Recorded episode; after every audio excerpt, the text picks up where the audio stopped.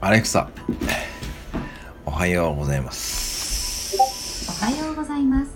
今日は鏡開きの日です。はい。お正月に備えた鏡餅を食べることで無病息災の一年を願います。はい。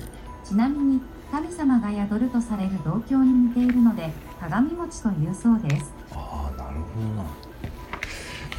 アレクサ、今日も面白いこと言って。お前の店繁盛してるかいえへん自慢じゃねえがよく行列ができてるぜ店の前がバス停なんだいや、これは面白いな。